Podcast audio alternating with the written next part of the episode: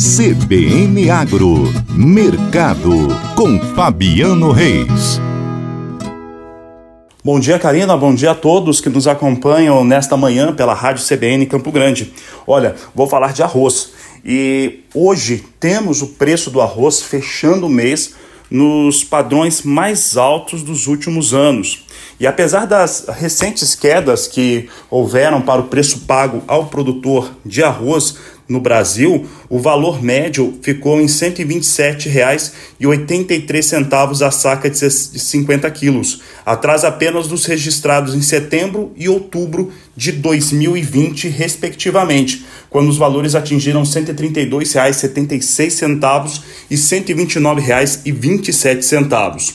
De acordo com os pesquisadores do CPEA, nas últimas semanas passou a prevalecer uma certa resistência por parte do comprador que não está comprando mais nos preços tão altos por conta do repasse ao atacado e também ao varejo.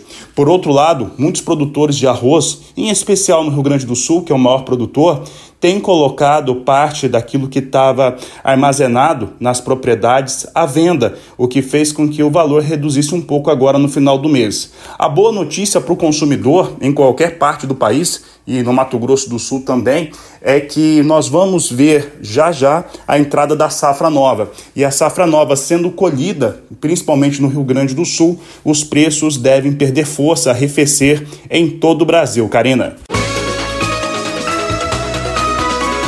CBN, CBN Campo Grande.